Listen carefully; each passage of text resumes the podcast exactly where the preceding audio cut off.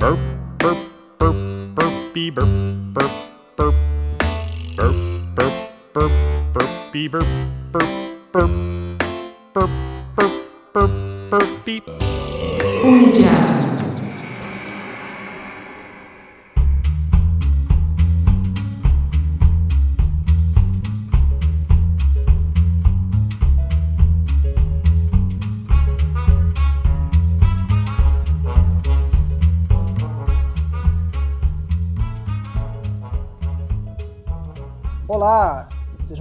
bem-vindas, sejam todos muito bem-vindos ao Mediato, conhecimento e cotidiano no pé do ouvido, tua dose semanal de teorias da conspiração que alimentam as vozes da sua cabeça. Eu sou Fábio Paes.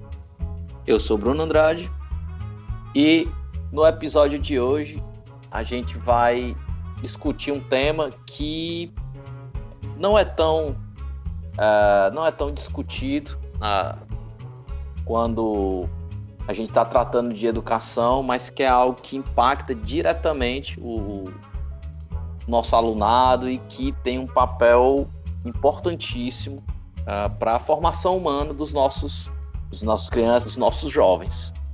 Então aqui uh, nós temos aqui o nosso Brasil brasileiro, o maior país católico do mundo, com 123 milhões de fiéis, e é nesse contexto que o ensino religioso está contemplado pela nossa querida LDB, a Lei 9394 de 1996.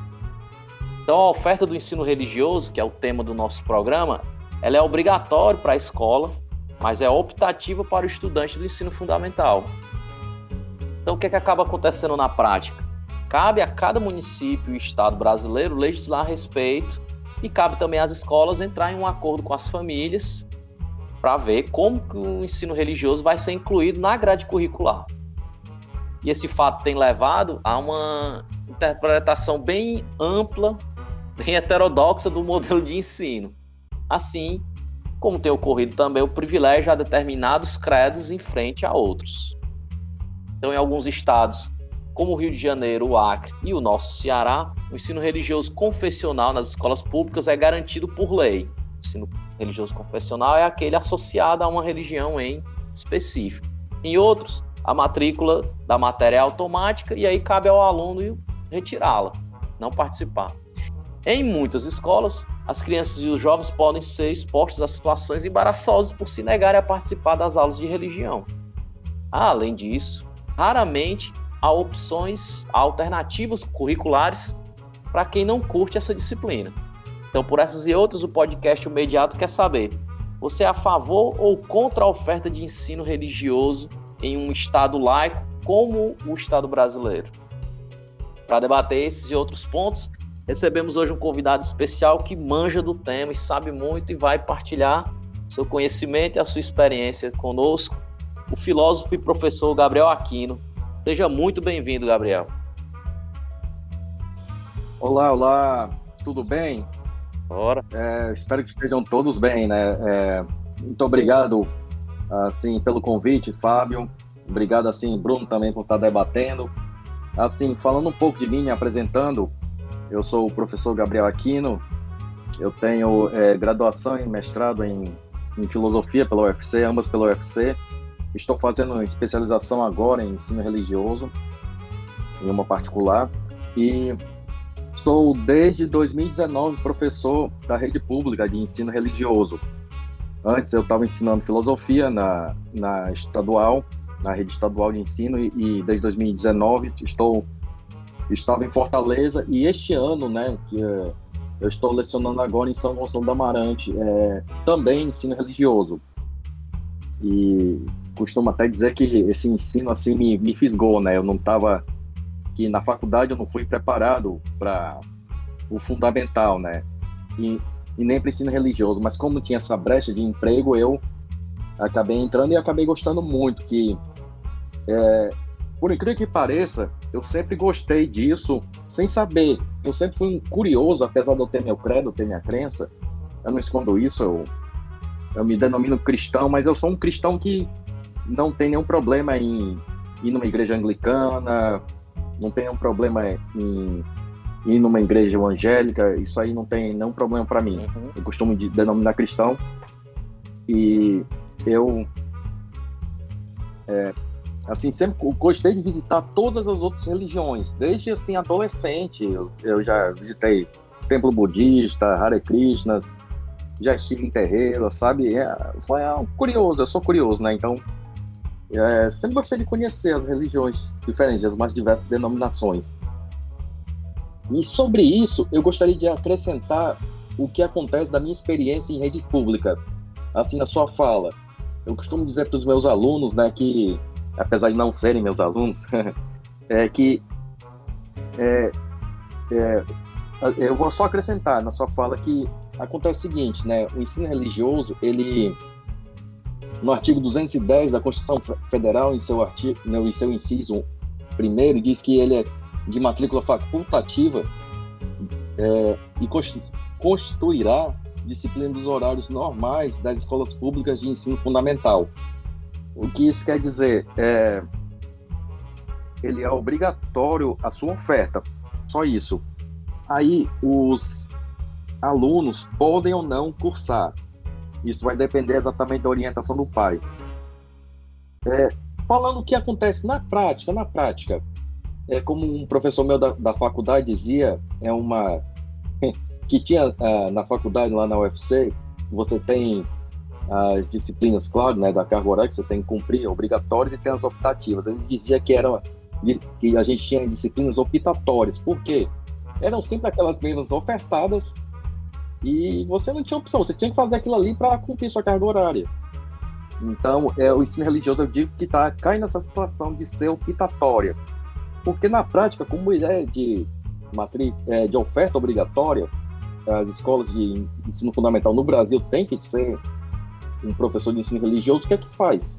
Não há divulgação e não tem um professor que teria que ter um professor no mesmo horário, ou então até mesmo uma oficina de alguma outra coisa, em contrapartida para esse mesmo alunado.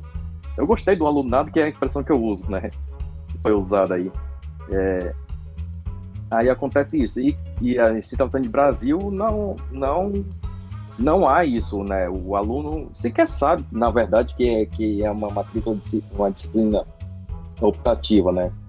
Facultativa, como está escrito uma, na Constituição, né? E assim, aí o que acontece é o que acontece na prática é isso, né? Que você vai não vai ter isso que eu também não tô assim, como eu tô dizendo, né? É, para mim seria extremamente fácil e cômodo criticar a direção das escolas de onde eu tive. Ah, é, senhor diretor, senhora diretora, é, cadê a, a opção para que tem que ser no mesmo horário que eu estou para o aluno que não quer cursar? Ia ser muito cômodo, a gente sabe, né, que, que a realidade da escola pública não é não é assim tão fácil e tal, e não é comodismo da direção, né, porque é complicado mesmo.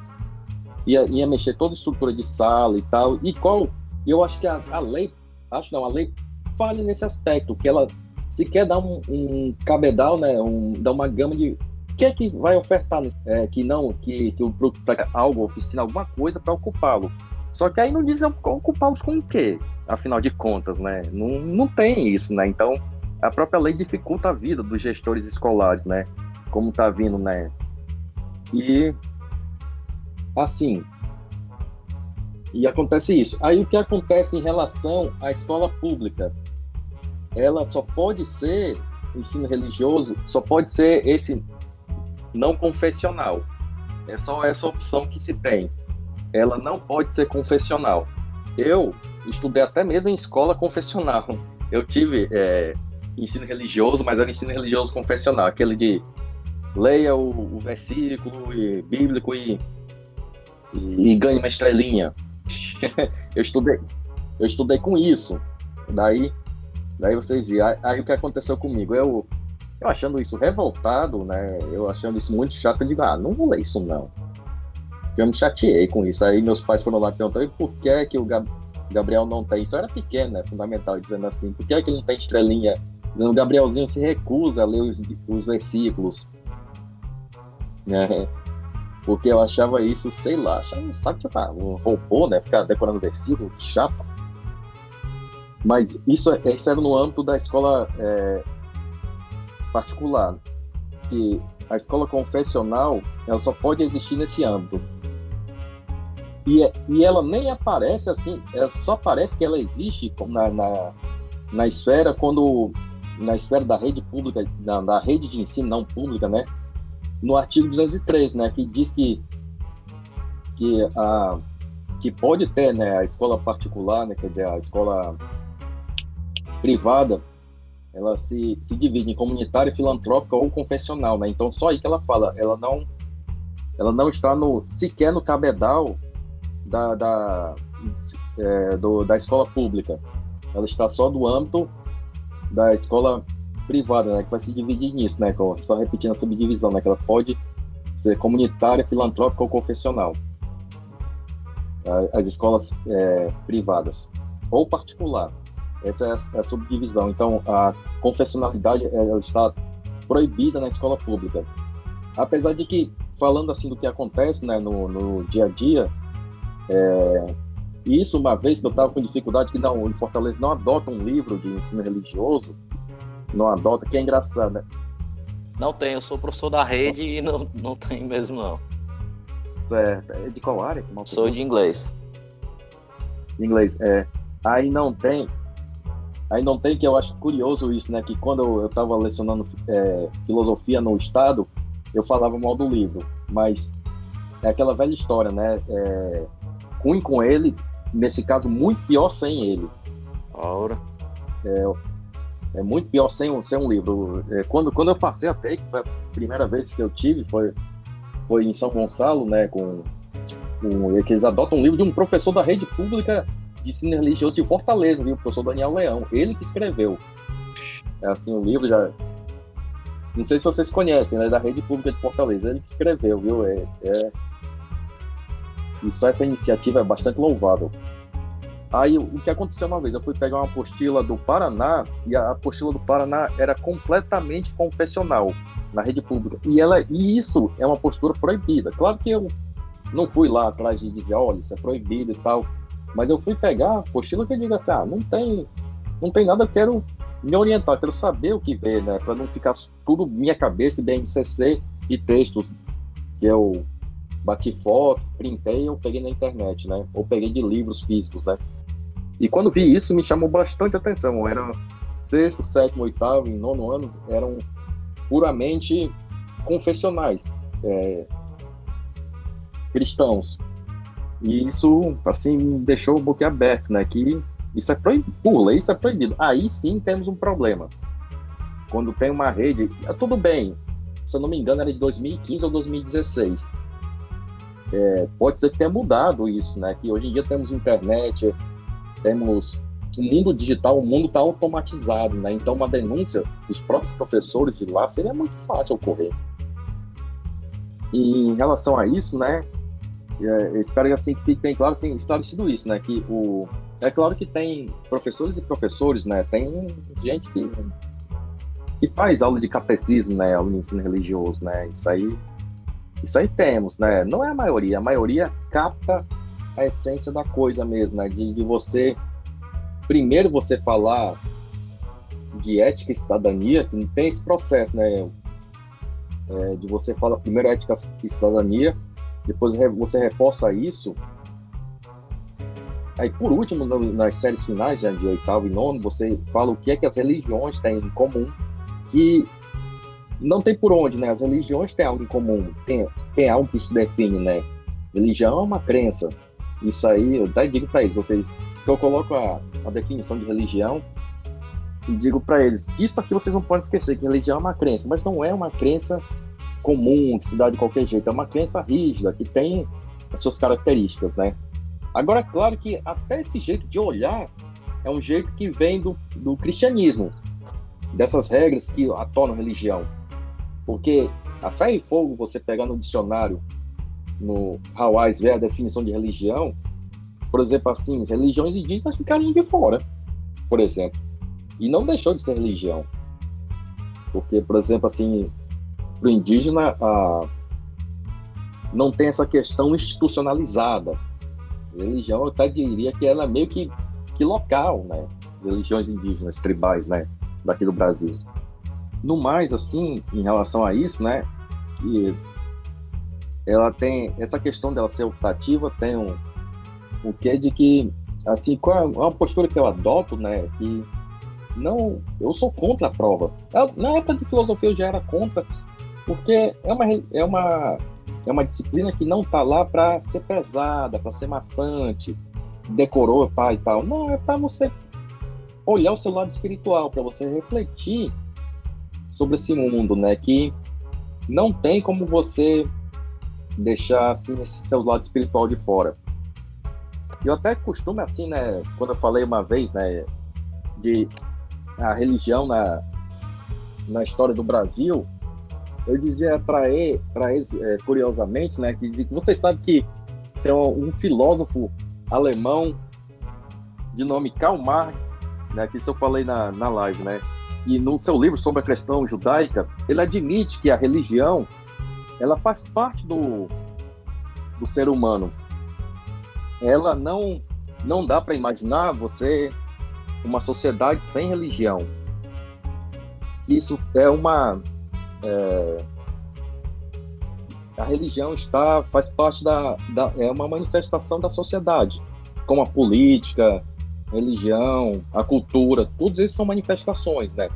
Ele diz isso nesse livro sobre a questão judaica, que não é nem o principal livro dele, apesar de ser o que eu mais gosto, né? E isso eu acho bem interessante nele, né? Que o que, é que ele está querendo dizer com isso, né? Que é, não adianta você imaginar um, um, ser humano sem religião. Ah, professor Gabriel, mas tem ateus e tem gente sem. Isso me, foi uma das coisas que me chamou bastante atenção, que eu tenho alunos e alunas, né? Que eles simplesmente não têm uma opinião sobre religião. Eles não são ateus, não são agnósticos, não, deixar, não iam para a igreja e, e deixaram de ir. Não, nada disso. Eles apenas têm pais que não estão nem aí, tipo assim, não tem religião, não, não, simplesmente não tem esse lado. Estão avulsos aí. estão, estão, estão avulsos, exatamente. É, não, não são tantos. Eu, eu fiquei embasbacado, né? A pessoa simplesmente não tem uma opinião sobre isso, né? Mas tudo bem, é, eu talvez não sei se isso vai aumentar, né? Mas é, é, essa questão, né, que alguém pode dizer disso, né? Mas é, em relação ao, ao Marx, né? Nessa questão da, da religião, que e dizer assim, ah, tem, mas não tem pessoas assim, professor Gabriel. Aí vai a minha opinião, isso aí já é opinião particular minha, que essa questão da, da religião você pode substituir pelo cuidado do seu lado espiritual. Ou então você pode substituir objetivamente a religião por outra coisa.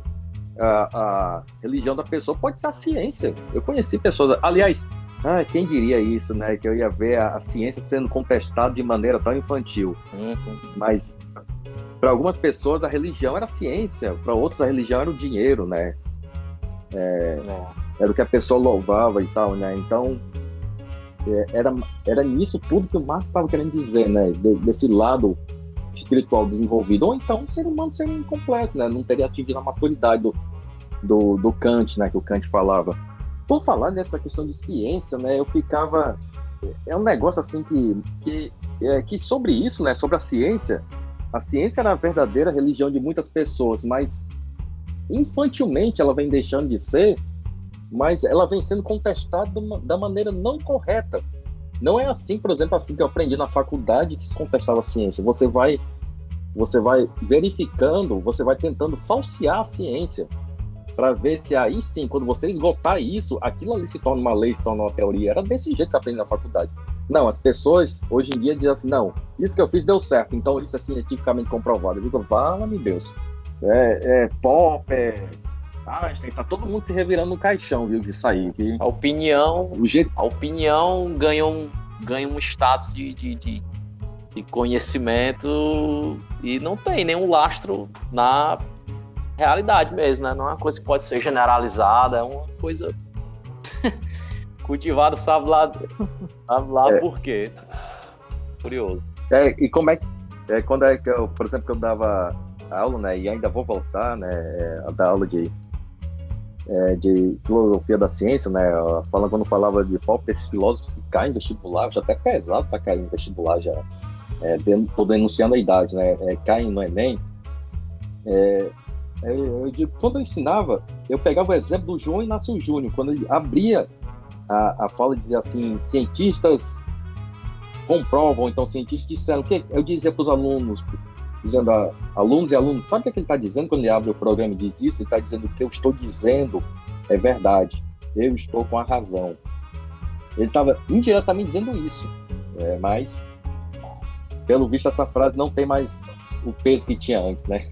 É, eu advogo ao favor que, e como eu vim da filosofia, eu sempre me questiono, eu faço esse questionamento para o aluno. O que é que você acha? O mundo estaria melhor com ou sem religião? Eu pergunto para eles. Eu coloco isso em questionamento, assim. É, que não é um. Que, digamos assim, que o pensamento do adulto já é um pensamento já já pré-determinado, né? Você sabe que vai dar o que é que vai responder. Não, o aluno não, né? O aluno vai vir coisas novas e é bem diferente. Digamos que não é podado o pensamento pela, pela universidade, né? O, o aluno. Alguns nem vão, né? Que a universidade e não tem demérito nenhum, né? Isso aí não. Se, desde que a pessoa não queira ir. E, assim. E eu me questiono com eles. Eu, assim, ah, você acha que estaria melhor? Ou pior? Sabe? É, que e as respostas são ótimas, né? As pessoas. E, e tem uma resposta assim que me chamou bastante atenção. Uma vez me respondeu dizendo assim: ah, não tem sentido ela existir se ela não estiver para melhorar as pessoas. Aí eu pensei, batata, é isso mesmo, ó. É isso mesmo. Não, não tem sentido ela existir se não for para melhorar. Mas o que acontece, né? Temos temos é, visões sectárias da religião. É, isso acontece, né? E eu costumo até dizer, né, que, tipo, eu lembro que o Judas Priest, o Priest, uma vez parou em julgamento porque a pessoa disse que matou o outro escutando a música deles. Eles realmente pararam no tribunal. Eu digo assim, fala, meu Deus, agora eles são culpados, né? é, tudo. E eu acho assim, eu penso eu que a religião, tudo bem, tem uma força maior, mas não. A religião em si é, ela não vai trilhar esses rumos dela. É o ser humano que faz isso. Tudo bem, a religião pode ser usada como instrumento de dominação. Sim, claro. Se vê isso desde a antiguidade, assim, na, da, das mitologias, né? E temos no Brasil uma mitologia, mas não comparada à mitologia grega, egípcia ou nórdica, né? Que esses mitos criadores deles é, justificam dominação deles. Ah, eu a gente descende de, de Hércules, sabe? É, é, esse que, né? Isso aí, essa coisa assim da, da religião justificar a dominação. Isso tem de muito tempo, né? E claro que isso deve ser criticado. Não, é, não dá para dizer que, que igrejas não cometeram erro. Claro que sim. Isso aí não. Isso aí a gente vê no cotidiano, a gente vê isso como instrumento de dominação, como instrumento de manipulação. É, eu lembro agora do livro de Eli, né? Que a pessoa queria a Bíblia de todo jeito para manipular as pessoas, né? É, Estamos vendo agora aí no, no, no, Afeganistão o que é que tá rolando. Depois de todo esse processo, grupo sectário religioso, uma milícia com inspiração religiosa, tá lá e vai é, fazer uma. O Afeganistão é um negócio doido, porque é uma mistura de teocracia com com milícia, com narcomilícia, é um negócio. É um negócio inédito na, na, na história da humanidade, assim. Os caras são extremamente sectários religiosamente, mas ao mesmo tempo fornecem 80% do ópio do mundo e, e conseguem conviver com, com terroristas, enfim, é, é, é algo no mínimo contraditório. deixar no mínimo assim. E tentam se vender como uma coisa teocrática, né? É, bem, bem esquisito os contornos que essas coisas podem assumir. Ah, sim, sim, que é, você está tocando num, num, ponto nevrálgico, né, que o Afeganistão, ele é, ele, ele não é muito simples realmente de definir, né, ele tem todas as nuances, assim, e tal, e, e e aquele porta-voz dele, para mim, chocou o mundo, né? Dizendo que valorizava as mulheres, né? Eu digo assim, rapaz, legal, né? Agora, eu, também mexo com meus alunos né, sobre essa questão, por exemplo, até mesmo no, quando falo de islamismo, né? Que, que eu, para não me complicar nessas religiões, né? Que eu falo nos nonos anos, eu falo das religiões que tem mais polêmica, eu falo só uma aula, né? Já me disseram que daria 20 aulas sobre, sobre a Umbanda e Candomblé. Mas já já a gente chega lá. Hum. E o que acontece em relação a isso, eu até digo para os meus alunos, contesto eles, vem cá, e o uso da boca, o que é que vocês acham? É uma dominação do homem sobre a mulher? Ou vai uma questão que eles têm um argumento diferente, viu?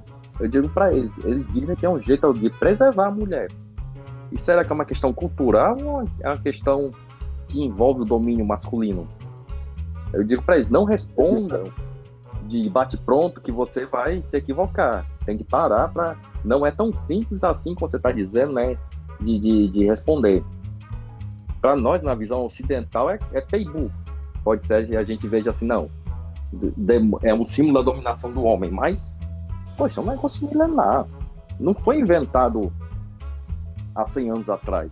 É coisa milenar, se usa de muito tempo. Tudo bem que não se deve manter todas as tradições do mundo, né? Mas eles têm esse argumento, né, de que se aquilo ali era para proteger, por exemplo, as mulheres, e isso eu estou dizendo um argumento deles, não estou dizendo que eu concordo ou discordo.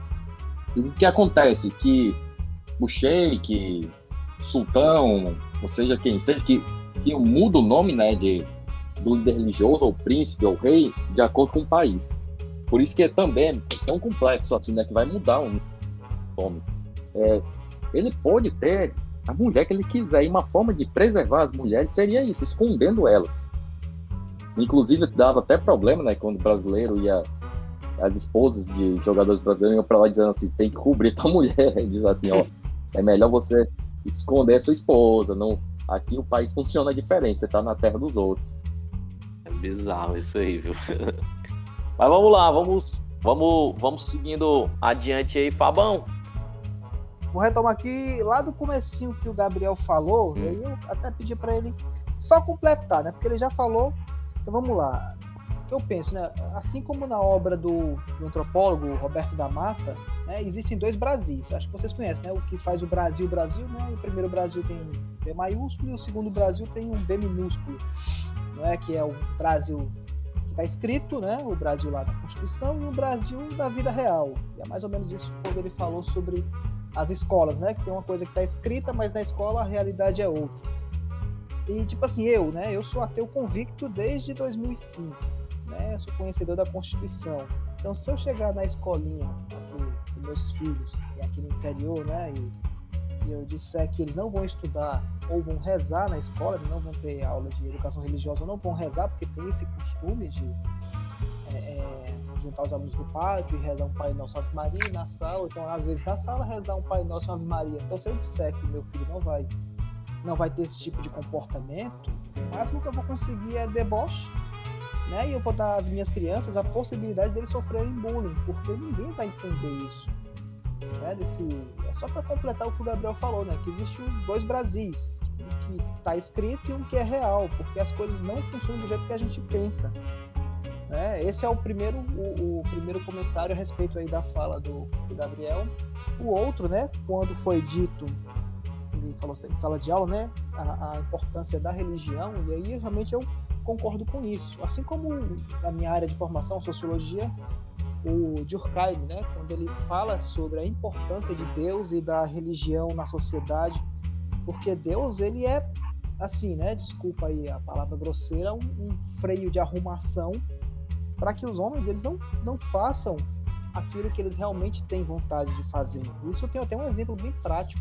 Em outras conversas eu já até utilizei. Acho que tem uns dois ou três anos eu estava aqui na esquina, aqui na, na rua, esperando transporte para ir ao centro da cidade. E, Gabriel, só para te orientar, né, eu moro no interior do estado aqui, Santana do Acaraú no distrito, né, dentro do distrito. A gente estava esperando o carro para ir até o centro da cidade para resolver as coisas, para pagar contas, etc. Tinha duas mulheres conversando, porque na noite passada tinham assassinado três pessoas no bar. O cara chegou, discutiu matou. E aí elas falaram assim, a seguinte frase: Mataram, né, mulher? Tu já imaginou se não existisse Deus, o que, que essas pessoas fariam?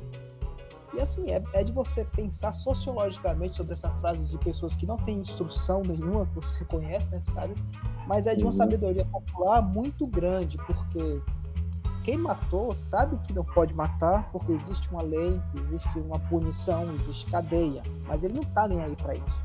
Mas se você coloca, disser que se você matar outra pessoa, você não vai ascender ao reino dos céus, muitas pessoas realmente eles renunciam a essa vontade animalesca de matar o outro, justamente por isso.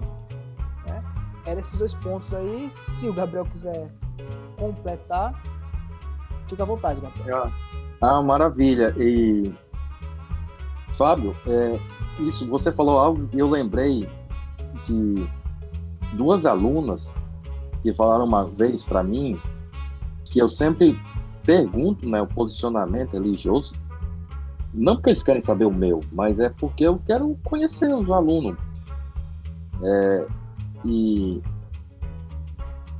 uma me confessou, ela sequer teve coragem de colocar no papel que, que era é, praticante do candomblé. Quer dizer, praticante da Umbanda, desculpa. Praticante da Umbanda. E isso me chamou a atenção, digo assim, Ih, rapaz, a gente ainda tem que evoluir demais. É claro que é, eu sei, eu não espero um mundo ou Brasil perfeito, claro que não, mas é, é, algo, é algo que me molesta a pessoa sequer exatamente isso aí, né? Com medo de represar e dizer. E a outra aluna sequer, isso de outra turma, sequer teve coragem de dizer, não, disse, ah, é minha mãe que é praticante. Só que ela não era cristã. Eu digo assim, ah, então eu concluí. Aí ela diz, ah, essa a sua mãe não é, mas você é, perguntei para isso só tava só eu, ela e, e o outro aluno dizendo assim não é, é, aí ela disse assim depois acabou até confessando mesmo né que era mas para você ver né a pessoa com vergonha de se assumir né assim e, e em relação por exemplo assim a, a isso que você está dizendo eu sempre me chamo a atenção né mas fica, eu fico naquela, né? Fico me questionando até onde eu vou estar sendo chato. Eu, é, em muitas escolas se abria a escola rezando um Pai Nosso, sabe? E aí eu fico só pensando, ih, rapaz, é, levando a fé de fora a Constituição, isso aqui não, não tá de acordo, mas eu penso assim, eu também chego a pensar desse jeito, né? É, tipo, ah, mas ah, no final das contas não tá fazendo mal para eles, então deixa para lá sabe? Mas eu sei exatamente o que você está dizendo, né? É, em relação aos seus filhos, né? Que apesar de tudo, você tem o direito disso aí. Eu fico só imaginando é, se você realmente falasse, né? Já pensou? Podia ser já é, ter bons resultados, né? É, ninguém sabe, né? Mas é claro que isso aí já é sua vida particular, já, né? Mas é, é o tipo da coisa, né? A fé e fogo não está correto não, né? Se, é, se abrir como uma oração, né? O Estado, a escola pública, ela é laica, né? Inclusive, falando disso, né? Falando deles, né? De Umbanda e Candomblé, é, eu eu nunca tive, nunca ninguém chamou. Eu, eu tenho alunos evangélicos, é, adventistas, falam que os adventistas são mais, assim, são mais falar, né? Desse povo praticante. Nunca tive nenhum problema, né? Mas eu sempre pisei muito em ovos, né? Que é, eu, te, eu tento também, assim, fugir das polêmicas, mas eu tento mostrar as injustiças que ocorrem, né? Foi lido aí, né, do número de, de adeptos no Brasil, né, do catolicismo, segundo o nosso último censo, né, é, menos é, o, o censo de 2012, menos de 3% são praticantes né, de Urbano e Candomblé. Isso me chamou. E esse dado eu levo para a sala de aula. Esse dado eu levo para a sala de aula e eu digo assim: poxa, mas está muito estranho num país de mestiços, a ancestralidade toda praticante de Umbanda e Candomblé. E onde é que está esse povo? Aí eu digo para eles, né, que eles foram relegados, né, a, tiveram que sofrer essa aculturação, né, tiveram que mudar de, de religião, ou acontece isso que meus alunos fazem, né, eles sequer dizem que estão praticantes, não pode dizer que na pesquisa não tem disso, que tem, e isso eu não posso cravar, afirmar, mas isso aí certamente aconteceu, gente praticante que, para evitar qualquer tipo de coisa, não se disse praticante, não teve coragem de se assumir, né, que eu falo para eles de toda discriminação, né? Aí, aí, voltando assim o que eu estava conversando antes, né, que tinha essa questão do, do escravo não poder frequentar a igreja. Eu pergunto até para eles, vocês acham que escravo frequentava a igreja? Essas igrejas, igreja matriz e tal, catedral, vocês acham que escravo ia, entrava, rezava, pegava na mão do, do senhor deles? E rezava Pai Nosso junto? Eu pergunto para eles, vocês acham que tinha isso? Aí, aí, diz para ele, e o que aconteceu com o Bano e Candomblé? Elas foram relegadas, aí digo para eles, vocês já viram é, terreiros de Urbano e Candomblé nos grandes centros das capitais, por exemplo? Não. Estão relegados né, às periferias. Foi para onde eles puderam ir. Eles sequer poderiam ter, né? Então teve, teve essa, essa aculturação, teve essa aculturação por parte do negro barra, barra pardo né, no, no Brasil. E eu acho que a, a, minha função, acho não, né? Minha função é falar de, por mais que eu fale pouco, né? Tentar falar da, inserir para eles, né? E um dia, né? Chegue e fale, escreva na lousa, mesmo um bando em candomblé, né? Que eu falo religiões, é, religiões é, afro-brasileiras. Eu uso um eufemismo, né? Que eu não sei nem se está correto, se eu estou também a, me acovardando, né? Talvez esteja, né? E eu colocar a aula de um bando em candomblé e, e o pessoal que não gostar, não gostou, né? E é para falar de todos, né? Que, que muitos outros não tem problema nenhum falar. Eu falo, por exemplo, de judaísmo, eu falo três aulas tranquilo e calmo. Não tem um único problema, por exemplo, de judaísmo. De cristianismo, eu, tenho, eu falo quatro aulas, né? Também não gosto de. eu também fujo da polêmica, eu, eu tenho que assumir isso, né?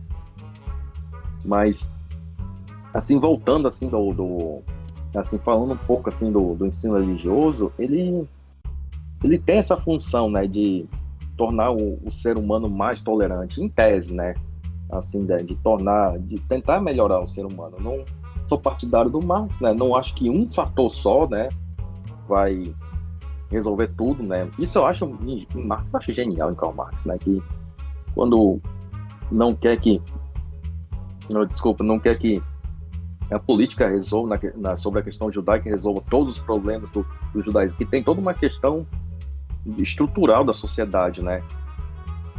Em relação ao, ao judeu querer ter os mesmos direitos, né? Do, na, na época, né?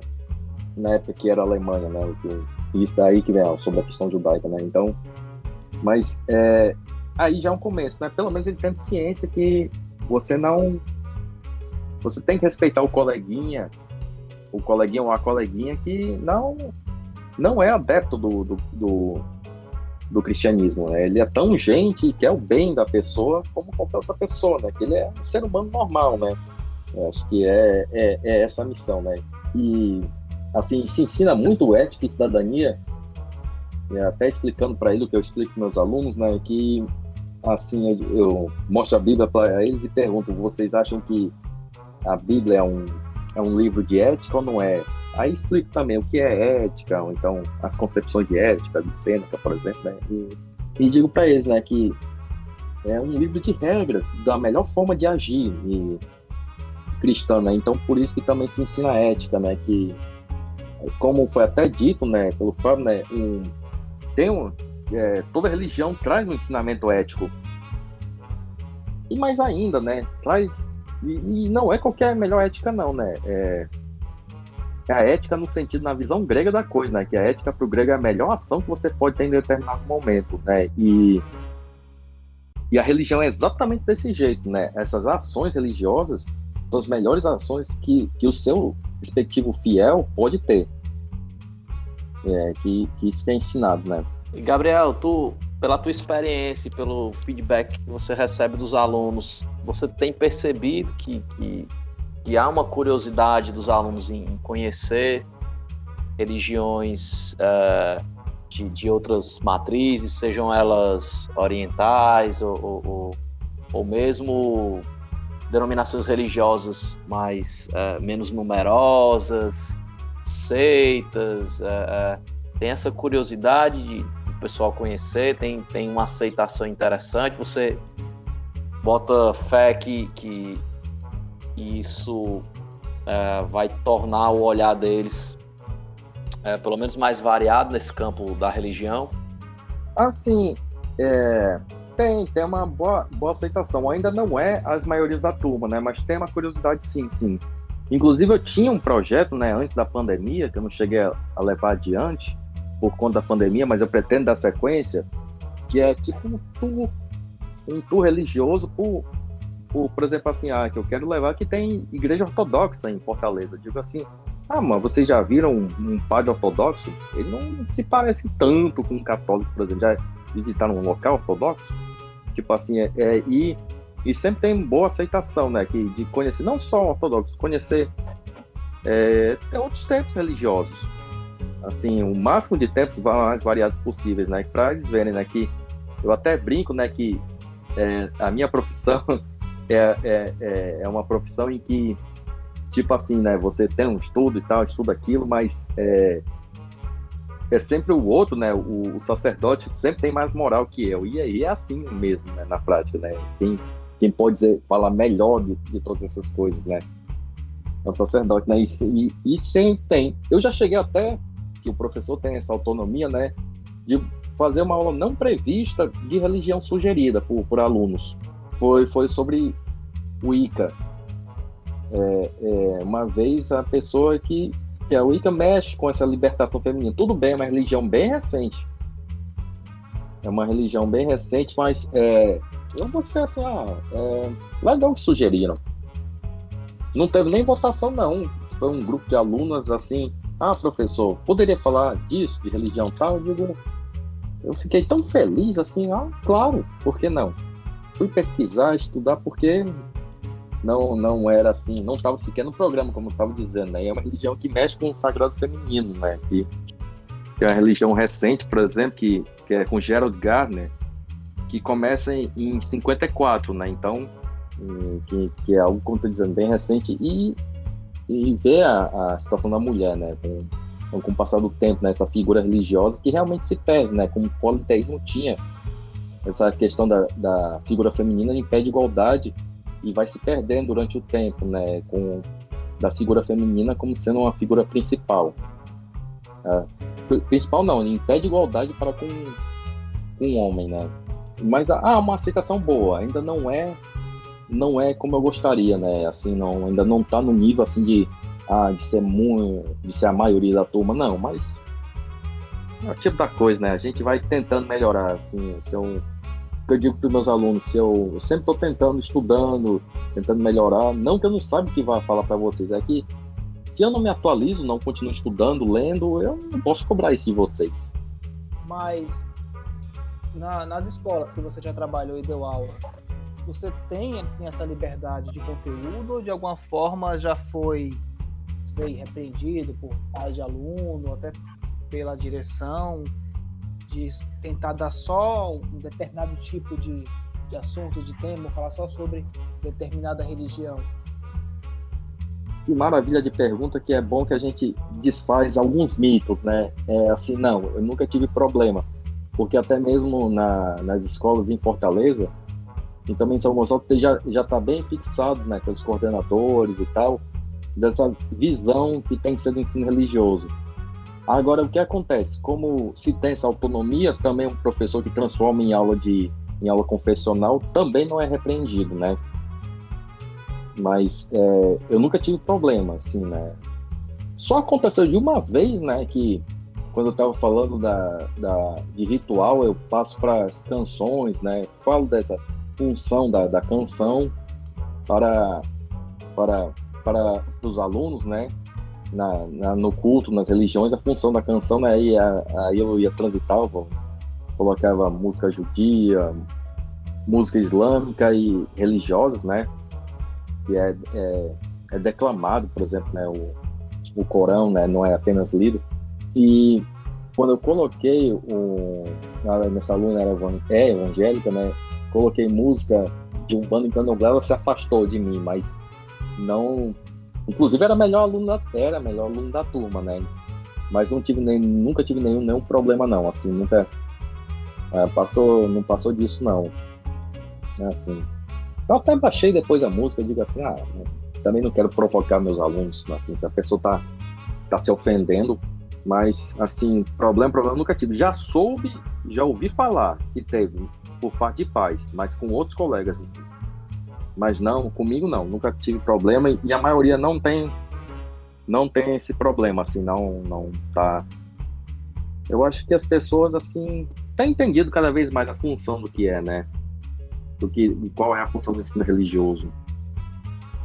Cara, pois rolou comigo em inglês uma coisa curiosa. Eu vou até partilhar contigo, porque assim, tem a ver com a tua área e, e é uma convergência com a minha. Na eu, hora. eu ministrava aulas numa escola pública de Fortaleza, na periferia. E aí, pra, ah, até antes da pandemia, eu entrei no concurso de. Comecei a ministrar aula quando eu entrei no concurso lá em 2015 e comecei a dar aula já de 2016 em diante. E aí, no ano seguinte, já em 2017, eu, eu resolvi, cara, vamos começar a fazer uma coisa para dar uma vibe diferente aqui na escola. Bora fazer um projeto, vamos fazer um, um fazer em outubro uma, uma festa alusiva ao Halloween. E aí a gente pesquisa uns temas, pesquisa a mitologia da coisa, ah, vem, Legal. fantasiado, decorar as salas e por aí vai. E aí chegou, eu lembro que chegou uma, uma menina, foi poucas, foi, foi uma vez só, mas aconteceu e isso me deixou muito chocado. Eu me vinguei também na hora do trabalho alternativo. A menina chegou para mim e disse: Professor, minha, minha mãe disse que não era para eu participar, participar desse projeto. Aí eu, eu saquei que era um lance. Saquei que era um lance religioso, da história do Dia das Bruxas, enfim, acharam que era alguma coisa demoníaca. Aí eu peguei e. Tá certo, mas você tem que fazer porque isso aqui é um projeto e ele vale nota. Pois eu vou fazer com que você pesquise, pois faça a pesquisa sobre determinado tema, religião das civilizações celtas, pronto. Que é justamente a origem De onde vem? De onde vem? É. de onde vem o All Hallows Eve, o Samhain, né? Enfim, a- a- aquelas, aqueles festejos de, de- de troca de estação, enfim. E era uma coisa acompanhando o ciclo da Terra, entendeu? Assim, os ciclos de troca de estação, colheita, enfim. É uma coisa. A, a Páscoa vem. A Páscoa vem daí também, vem daí do.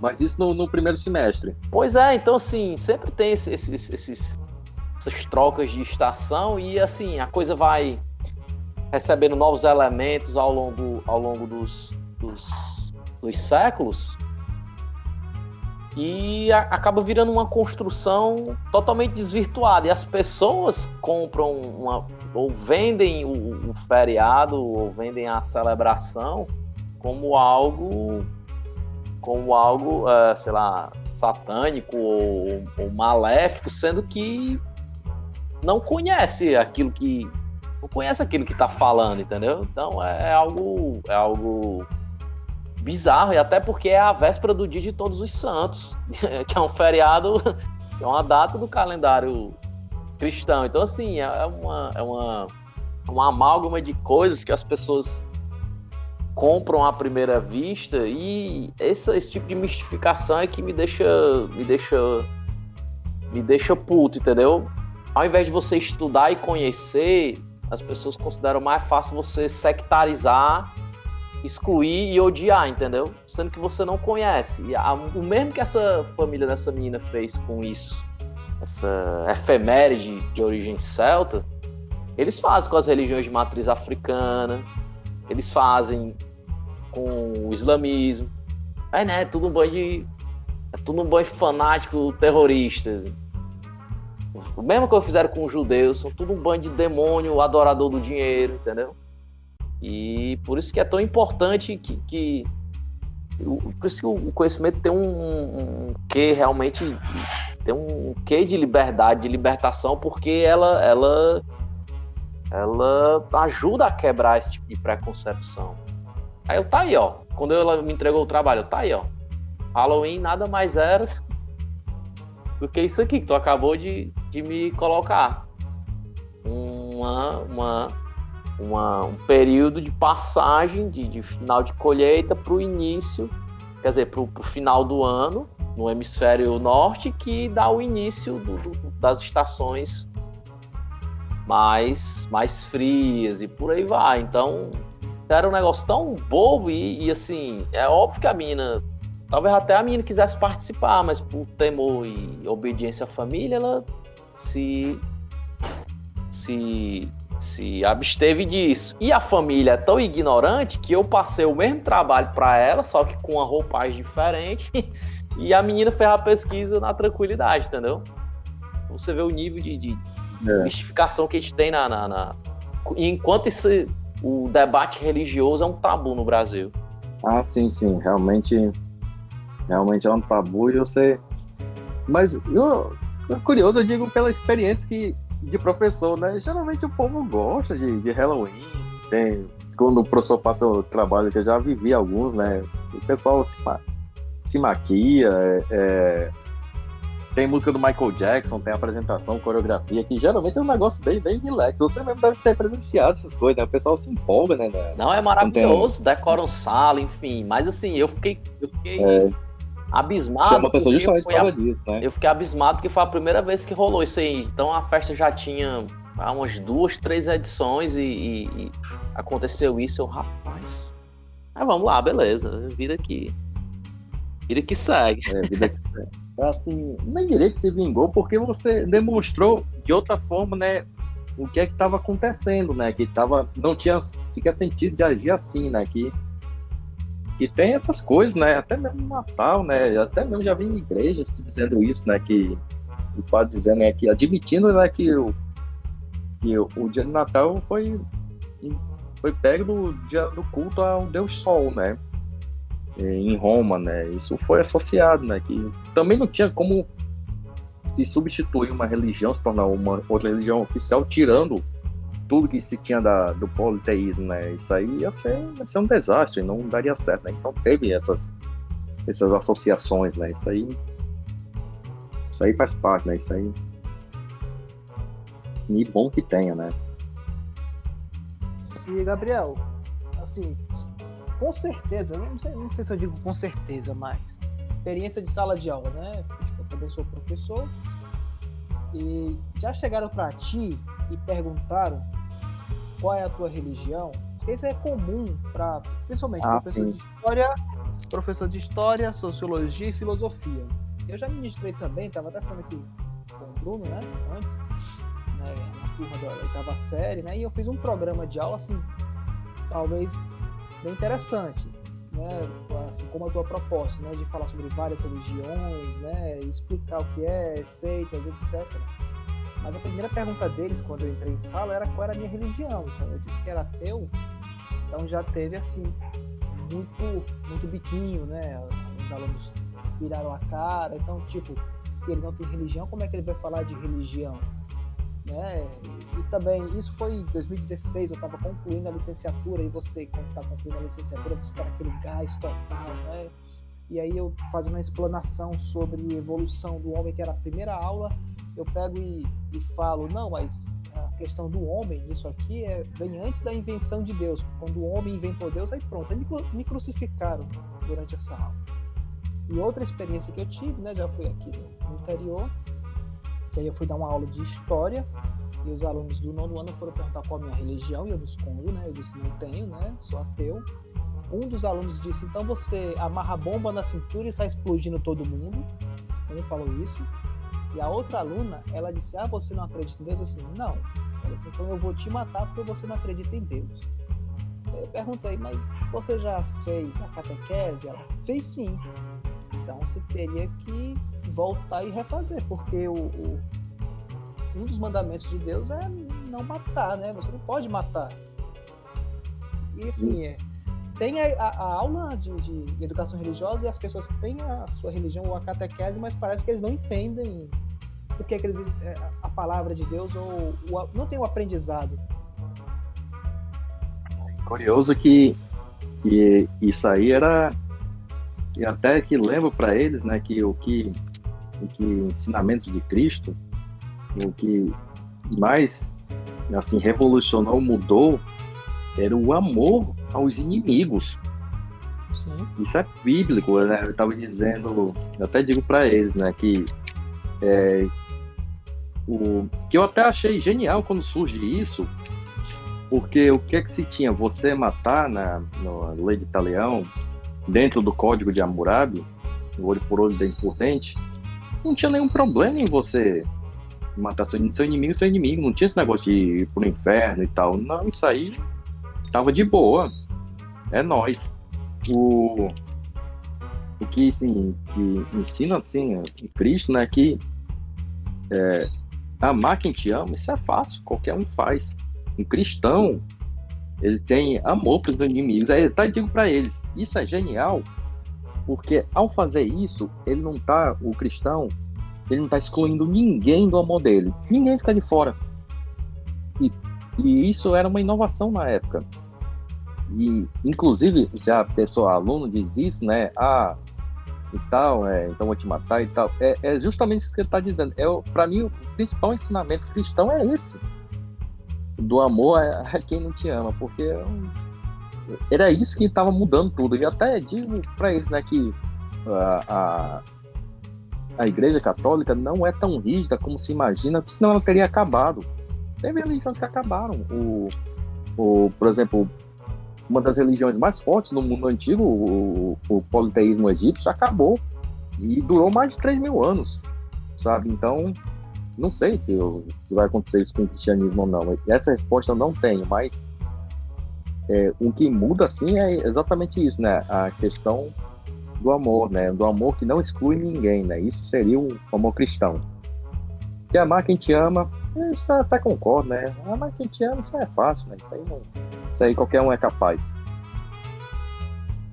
É, até a, a, passagem diz assim, mas a voz que isto ouvis, digo, amai a vossos inimigos, fazei bem aos que vos odeiam. E ele continua isso é, no livro de Lucas, né? Bendizei os que vos maldizem e orai pelos que vos caluniam. Aí, às vezes tem até aluno que diz que isso aí eu falo sobre a, a ética cristã, né? dizer assim, ah, eu vou orar, vou orar para acontecer algo com a pessoa de ruim. Não, isso aí, essa, essa, essa oração para quem fala mal de você não é para acontecer algo ruim, não, pô. Isso aí é para é para pessoa parar de fazer isso, para a pessoa é, é, assim, no cristianismo, geralmente quando se ora por alguém é que a pessoa alcança a iluminação, para que a pessoa saia deixe de ser ignorante. seja menos ignorante, né? Quando a pessoa ora por alguém, né? Geralmente é essa quando se ora por alguém, né? Então.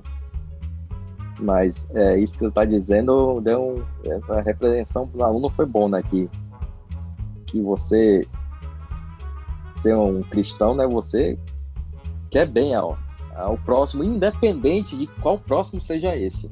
Seguindo uma radiante aí, vamos começar já enveredar o nosso papo aí pro, pro, pra, pra reta final. Uh, Gabriel, uh, qual, qual é a avaliação futura, né? O que é que tu prospecta em termos de ensino religioso em, em, nas mais diversas redes? Porque a gente teve há uns quatro anos atrás, teve uma, uma ação direta de inconstitucionalidade que tramitou lá no STF, nosso querido STF,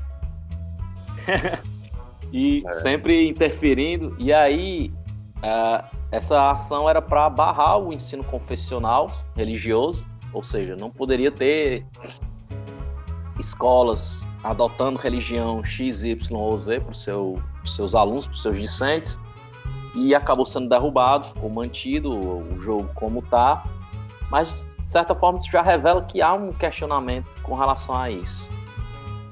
Eu lembro quando eu fazia, estudava na, na escola, na escola uh, particular, assim, o ensino religioso era encarado de várias formas, dependia muito da, da cara do freguês do perfil da escola. Eu cheguei a fazer um ensino religioso que foi concomitante à minha formação para a primeira Eucaristia. Então, assim, todo a minha. Depois eu fui saber, a minha professora era, era de pastoral, enfim.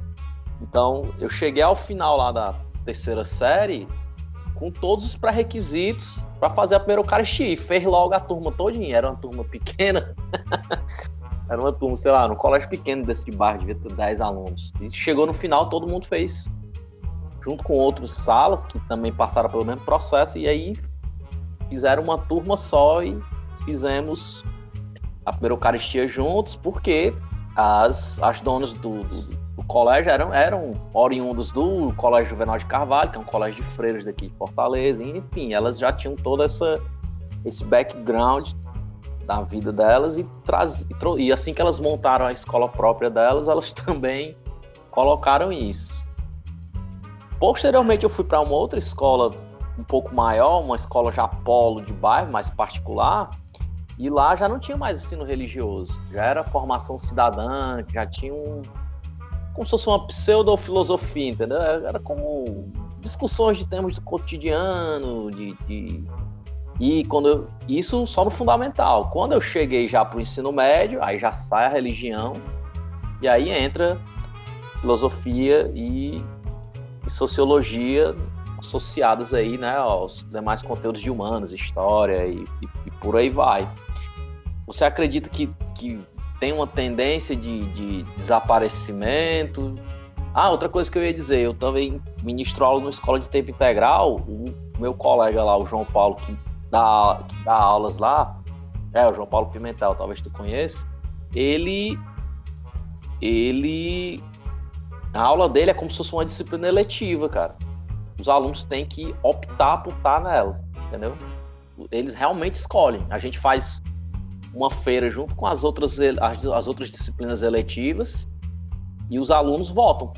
Eu quero a eletiva do João Paulo de religião, eu quero a do Bruno, música, música em inglês e português. E aí ele forma as, as turmas dele e ministra as aulas. Aí não é algo imposto, né, algo é, tão obrigatório como é as demais da, da, da, das disciplinas. E em outras escolas integrais, eu, eu tenho notícia que nem professor tem de, de ensino religioso. Tu acredita que há uma tendência de que essa disciplina vá perdendo força no, no, no, no currículo ou dado a composição da nossa população, isso é pouco provável? Assim, é, em relação ao, ao, ensino religioso, o, o que acontece, o, ela é, ela, ela vem junto com as primeiras, as primeiras legislações brasileiras, sabe? Na Constituição Imperial de, de 1824, a primeira que teve no Brasil, né? No artigo 5 falava, mas falava como religião católica, né? O Brasil já teve a religião católica como oficial. E depois, em 34, e a partir de 34, vai aparecer a denominação ensino religioso e vai se perpetuar nas constituições, né? nenhuma vai deixar de tratar, né? E a partir de 34 ela vai vir toda é, vai vir sendo tratada, né? Não e sempre a partir daí ela vai ser facultativa. Uh, o que acontece que para tirá-la, né, teria que ser exatamente um uma emenda constitucional, né?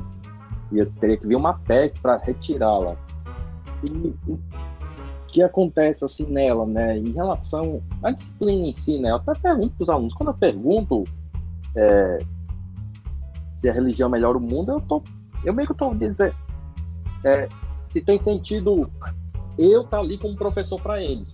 Indiretamente ou diretamente, estou perguntando para eles. Ah, o que eu faço aqui na frente de vocês, tem serventia, não tem? Meio que eu estou pedindo para eles analisarem a disciplina. Legal, assim, nessa escola que realmente acontece ela ser eletiva. Eu acho que, penso eu, que se ela não fosse imposta, fosse como a, le a legislação manda, fosse realmente assim, né, é, se ganharia mais. O, eu soube que estavam querendo que nas escolas de tempo integral voltasse a que tivesse, né, que teve eu, sou, eu soube disso aí, né? Que não tinha, mas também soube que o sindicato estava batalhando para ter ensino religioso lá.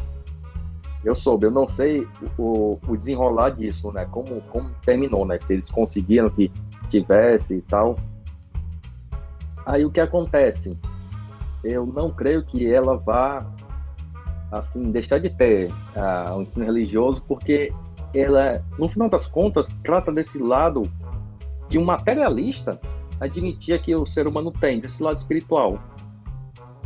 assim, né, a Freud até fala do, do monismo, né, e o monismo freudiano é bem interessante que, que se relata, né, que esse lado espiritual está junto com o ser humano desde que o ser humano existe, né, da, de pintura rupestre você vê eles louvando algo, né, ou louvando até mesmo o sol, a árvore, com as mãos estendidas, né, algo que não ia ser tão diferente da gente de joelhos em uma igreja, né, quem, quem pratica, né. Ah, e é curiosíssimo isso, né, que mesmo um homem sem nenhum tipo de estudo e tal, ele ele tinha essa questão do transcendente, né? Ah, existe algo que transcende este mundo, né? E, e, eu sempre achei isso curiosíssimo, né? Que, por exemplo, assim, ah, como é que pode é, o homem antes do Homo sapiens ter homem, esses homens anteriores a ele e achar que existe algo além além mundo? Isso, para mim, que eu digo, eles não tinham certeza de nada. Como é que eles tinham essa questão do transcendente já neles, né? Então, é algo que eu acho muito inerente ao ser humano. E eu acho que a disciplina, sim, ela.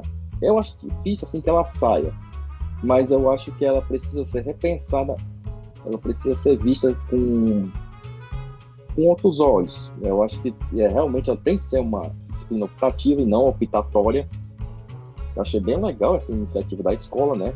E assim, né? E a partir disso, né? Ficando quem quer, né? Poder ser essa essa, esse passeio. E curioso que é, a contradição que a gente vive é que era justamente ela é optativa para não acontecer casos de discriminação, como o professor acabou de dizer. Ah, não quero meu. É, eu sou ateu e gostaria que meus filhos não passassem por isso. Ela é justamente optativa para não acontecer esse tipo de situação. Ah, não quero que meu filho veja religião XYZ. Então, o pai tem direito, por que não? Até digo pro, pro, pais que eu, que eu encontro e tal, eu digo assim, vocês têm todo o direito de ver comigo o que eu estou vendo pro filho de vocês. E eu não estou fazendo favor para vocês, não. Está lá na lei. Isso aí faz parte do meu trabalho mostrar para vocês o que eu estou vendo pro filho de vocês. Então, assim, sintam-se à vontade de perguntar e mostrar que não tem esse incentivo né, em nenhuma disciplina de mostrar o que está sendo visto, né? Mas eu penso assim, né, que eu, eu acho que difícil assim ela sair e tal, né? Eu acho que que se tem, tem essa tendência, né? Assim, dessa, desse lado espiritual. Mesmo se a pessoa for ateia, né? Assim, que todo mundo, eu digo para eles, eu até digo para os meus alunos, né? Vocês têm, se tiver ateu aqui, é uma maravilha, a gente respeita e ama do mesmo jeito. É assim, ateu não, não deixou de ser gente como a gente. Aí eu dou uma dica para eles, mas alunos, eu não estou dizendo que quem for ateu não se deixe de se dizer ateu. É, e já tive poucos alunos se assumem ateus, né? Mas eu digo assim, se você quiser, assim, não estou desincentivando, mas é mais fácil para você se você disser agnóstico. Porque você ser ateu envolve você conhecer tradições religiosas de prova de existência de Deus, né, de Santo Anselmo, Santo Tomás de Aquino, e, e dizer por que eles estão errados. Isso envolve o ateísmo. E se você se disser agnóstico, você apenas diz que não sabe. É, traduzindo assim, agnóstico, né? Pode ser que tenha, pode ser que não tenha, você está se livrando de problemas. Mas eu digo para eles, né? Mas não, se você se diz ateu, se diga ateu, não tem problema. Mas se você se disser agnóstico, você está. É, você pode se sair de, de perguntas, sabe? Então, mas eu vejo assim que eu não vejo que, que vá deixar de ter um ensino religioso, não a curto prazo. Assim é difícil que haja mudanças, assim, nesse, a, pelo menos a curto ou médio prazo, não vejo que algo se mude, né? Que desde 34 é, pouco se mudou na questão do ensino religioso. Eu digo para meus alunos, né, é, que se vocês concordam comigo, porque eu sou professor, isso não tem graça nenhuma para mim. É para contestar mesmo, para questionar, perguntar, que isso é, isso é super bem-vindo e saudável. E outra, eu estou tendo feedback deles na, nas perguntas, nas indagações, ah, mas professor, isso e aquilo, né? Sabe, isso é, isso é legal. Isso, isso, isso faz bem, né? É, termos a dialética negativa, isso, isso sai do. Isso você tenta ao máximo, né? Ao máximo abranger, né? Essa questão do conhecimento religioso. É, eu concordo contigo também, eu acho que não vai desaparecer, assim, até porque tem gente concursada para isso, teria que ter também, além dessas mudanças de legislação, teria que ter essa mudança de para onde é que esse povo vai, o que é que eles vão ministrar no lugar. Tem uma quantidade considerável de, de profissionais, você não pode simplesmente se livrar deles. Mas eu percebo, é, eu percebo que há um movimento de enfraquecimento do ensino religioso, mas pelos motivos errados, entendeu? Não para tornar, não em respeito a, a, um Estado laico, mas em detrimento de, de, de uma maior uh, questão de competitividade em, em provas, em, em testes.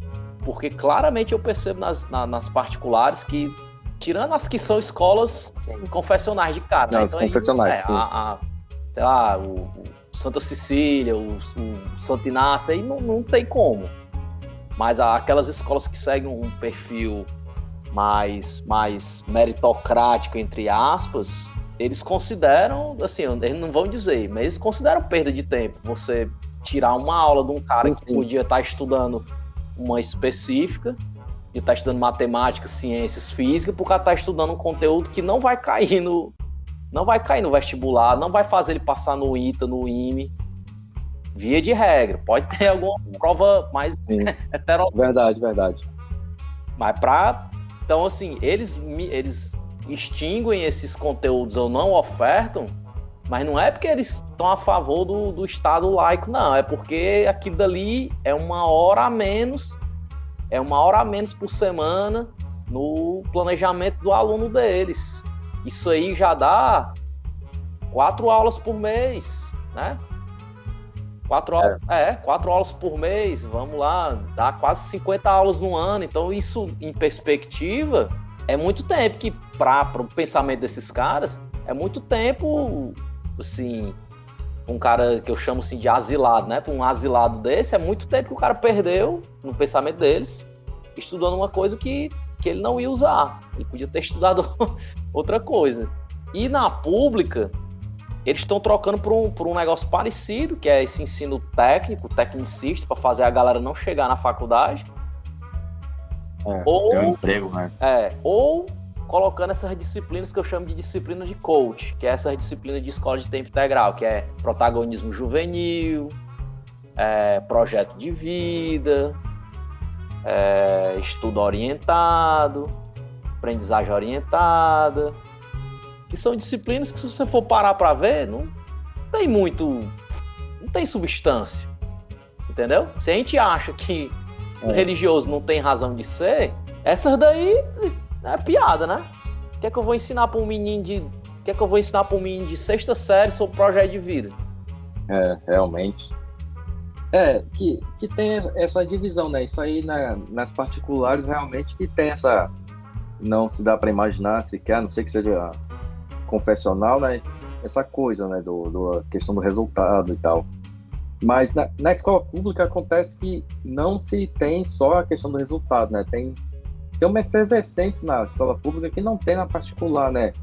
Essa questão de, de ter vários eventos, de ter, de ter outras coisas que não seja só a cultura de passar no vestibular e tal. Aliás, eles nem têm essa cultura. Né? Eu acho que tem.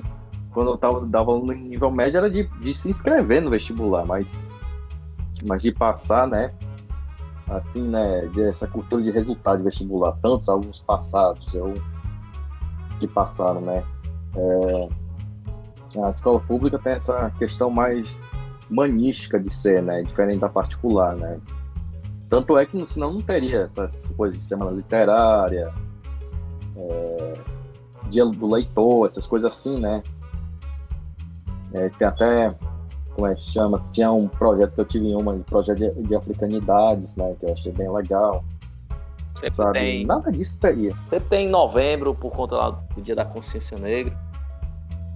É, e nada disso não tem na, na, na escola particular, né? Que na escola particular, né, você, você não tá não tá assim você tá na cultura do, do win or loser americano, né? Você tá lá para vencer, né? E vencer é passar no vestibular, né? Então não tem essa formação humana, né? A formação é você tem que ser gente, gente é quem tem a capacidade, tem liquidez para comprar um carro, um apartamento, né? Então, nas particulares ainda tem essa, quer dizer, se tem isso, né? Então, realmente não, sequer eu vejo espaço para ensino religioso. E, por exemplo, filosofia e sociologia tem porque são matérias do Enem, né? Senão isso passaria longe, né, da escola particular. É, tem umas bem, assim, tem umas que ainda celebram, ainda são mais lúdicas no, nos anos iniciais, ensino infantil, um pouquinho É. do fundamental, mas depois vai perdendo. E, e até ter escolas, tipo, eu posso estar enganado falando besteira, mas, mas no, no, no 7 de setembro desse da vida é um colégio. É um colégio ascético, bicho, sim, parece que não. parece que nada na vida vale a pena assim ser celebrado, entendeu? é, um, é, um- é uma coisa tão tão extrema. Não, cara, pelo amor de Deus, assim, é, pode dar a melhor formação do mundo, mas tem, tudo tem limite, bicho. É, é, é, é, é- é limpo demais, assim, entendeu? É, é- não tem. Não tem realmente, como você disse, esse, esse rebuliço, essa efervescência da escola pública. É, não, não. E, assim, e só destacando que o ensino religioso, em tese, ele está para reforçar o Estado laico, né? É, ele está lá justamente para reforçar a, a laicidade do Brasil. Coisa que eu até pergunto em algumas provas, né? Dizendo assim para eles, ó, pessoal, o Estado laico, ele recepciona todas as religiões. Você pode traduzir assim, Estado laico, como todas as religiões são bem-vindas no Brasil, sabe? Não, não é um Estado ateu é diferente. É um estado que recepciona todo mundo, inclusive ateu, agnóstico, é todo mundo muito bem-vindo. Agora, é claro, né, eu questiono as datas religiosas, que sempre procuro falar, principalmente nas que são feriados, né, falo assim para eles, vocês não acham curioso para um estado que se diz laico, que a- isso já é uma questão estrutural, né, É, digo para eles, não acho curioso um estado que é laico ter feriados é, majoritariamente cristão católicos? Pois é. assim, né? É, devia, já que é laico, devia ser recepcionado outros tipos de feriados também, né? Agora, é claro, né? Eu sei que, por exemplo, assim, o dia de São José, que é feriado e tal, padroeiro, é, na verdade é um dia que marca a, marca a estação do ano aqui no, no Ceará, né? Que se chover, sempre foi marcador pelos profetas da chuva, né? Um dia que chove vai ser chuva o ano todo. Eu sei que também e eu falo isso para eles, né? Que tem a questão que ultrapassa a questão religiosa nesse caso de São José, que é feriado no, no, no Ceará, né? Não, não tá só nessa questão, apesar de ter esse nome, né? Tem algo, tem essa questão da climática também, né? Junto, né? Ei, mas porra, eu vou te dizer que em Brasília o dia do Evangelho, que é um feriado. Feriado Rapaz, eles estão. é o dia lá do dia do evangélico. E, aquele, e em alguns locais o dia da consciência negra, por tabela, sim, é um feriado, mas não é em todo. Não é em todo canto, né? Infelizmente aqui no Ceará não é. Que aí poderia ser uma grande homenagem a. Tá aqui, ó. Dia 30 de novembro é comemorado o dia do evangélico, por, ela- pela lei distrital 893 de 1995. É um feriado local. E eu descobri isso da pior maneira uma vez que eu fui para Brasília e fui pegar o ônibus para ir para o aeroporto e não tinha. E demorou só a peste, eu quase perdi o voo. Quase perdi o voo por causa disso, porque diminuiu a frota. Eu não sabia. Macho, que feriado é esse, cara? Aí quase. Ó, isso aí. É, cruel. Hum. Dia do evangélico. Dia do Evangélico, olha aí, novidade pra mim esse feriado aí. Está aí, pô, é pega. Yeah. É, se virar. Eu não sei como é que não virou moda, bicho. Não sei como é. É porque tá tão pertinho do dia de finados.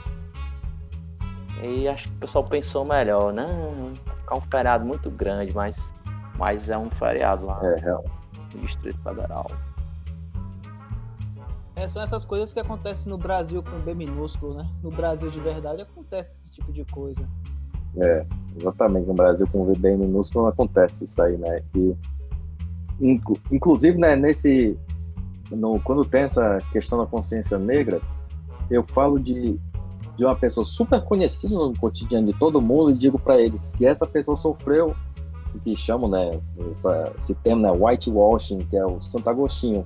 Digo, um dos maiores pensadores da humanidade, não só do cristianismo, é negro e eu já vi filme que ele é branco. eu digo assim, Ih, rapaz, que eu falo Santo, eu falo Santo Agostinho, digo assim, esse é um dos maiores gênios da humanidade e tal. Pá. Se a gente tem um conceito de pecado e tal, isso é, isso é em, em livro dele, né, sobre o livre-arbítrio, né, que vai vem um conceito dele de pecado que vai reverberar até hoje e tal. Aí eu digo assim, isso assim tem de, de uma pessoa que é negra e, e não se fala rigorosamente nada disso, e tem até filme que, que ele aparece branco. Diga. Isso aí, isso aí ainda. Ainda, ainda tem que se evoluir muito nessa questão e, e valorizar, né? Que tipo, e se dizer assim que eu não escuto ninguém dizer ah, um dos maiores gênios que tivemos era, era negro, por exemplo. E é, é onde eu classifico um Santo Agostinho, é o maior gênio da humanidade, fácil, fácil. Porque eu penso assim que ele ditou como a coisa ia ser. Por exemplo, George Orwell, ele, para mim, ele, ele, é genial também, que ele dita como é que ia acontecer isso, né? Outra que dá até um assunto, se é que já não teve podcast sobre isso, né? Sobre a pós-verdade. É, a questão de pós-verdade aparece lá no 1984. Uhum. O bom é que as pessoas pegam e interpretam como querem, né? A questão de pós-verdade, né? Interpreta a seu favor, de coitado do Orwell, né? É, o bicho era visionário Coitado. mesmo, viu? É, é, muito, muito visionário, né? A questão do, do grande irmão, do grande irmão, né? E também da, da automaticidade da informação, né? Tudo isso assim é um negócio impressionante, né? Como aqui nos anos 30, né? Ele conseguiu ver isso, né? Impressionante também, né? Sério. E questão de pós-verdade, certamente dá, dá, dá um podcast muito, muito muito frutífero, né? Que é algo que a gente vive, a gente vivemos a época da pós-verdade, né? Quem diria que não viveríamos, né? Vivemos, né? É questão de fake news também, é questão de da, da pós-verdade, né? Dizendo assim, né? Como é que vão fazer as pessoas crerem que comeram me, menos chocolate? É apagando o registro das pessoas, né? E aí ia, ia se depois se implantar uma notícia nova sobre isso, né? Eu diria, rapaz, isso aí acontece mais em disparo de mensagem do WhatsApp, viu? É o que a gente vive. É, é como se chama de verdades de WhatsApp, né? até... E o pior de tudo, que não, não pense que é gente sem educação ou sem instrução, não. É gente, é gente que fez faculdade, é gente de cargo público bom, sabe? Não, não é e, e, gente que acredita que compra isso, né?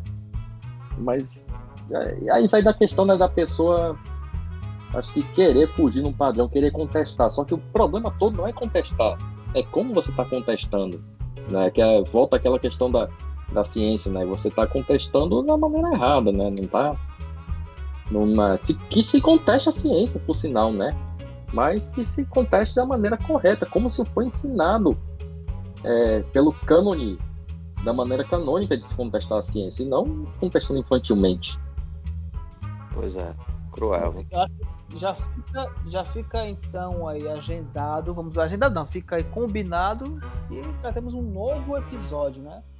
Gabriel, ele gravando isso agora com, conosco, sobre ensino religioso na, na escola. Temos outro a ser agendado, né, Gabriel? Que é filosofia também na escola. Vamos ver aí também é, as experiências de filosofia no ensino fundamental, né? Vamos ver se tem, se não tem, qual se isso seria positivo ou negativo.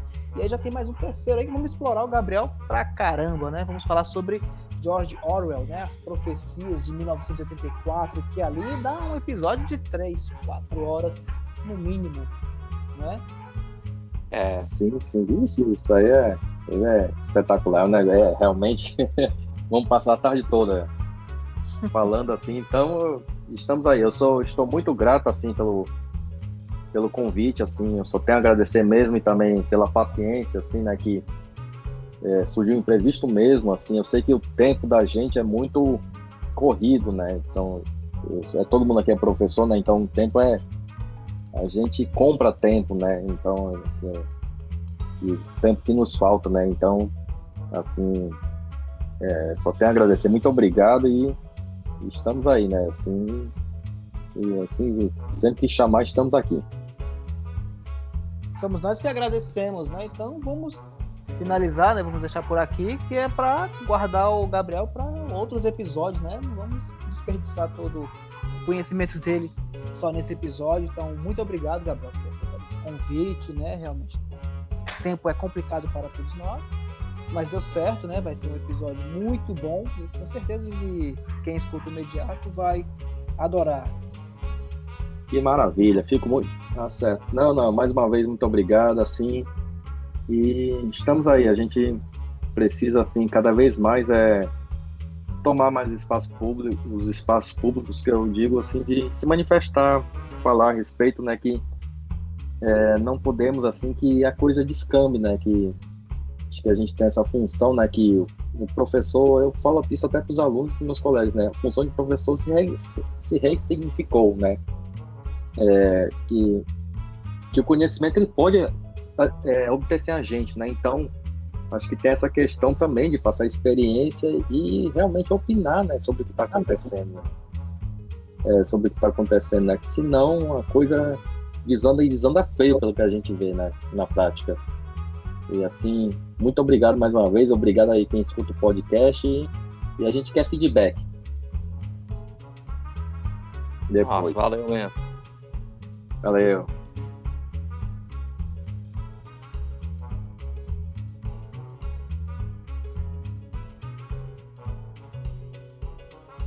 Bem, o episódio de hoje vai ficando por aqui. Agradeço a sua audiência, a sua paciência. Se você gostou, curta, compartilhe, comente. E se não gostou, diga como podemos melhorar. Na próxima semana teremos um novo episódio, sempre disponível nas principais plataformas de áudio. Voltaremos em breve com novas conspirações para preencher o vácuo de seus pensamentos. Eu sou Fábio Paz. Eu sou Bruno Andrade. E o episódio de hoje fica por aqui. Tchau. Falou. Tchau, obrigado. Burp, burp, burp, burpy, burp, burp, burp, burp, burp, burp, burpy, burp, burp, burp, burp, burp, burp, burpy. Holy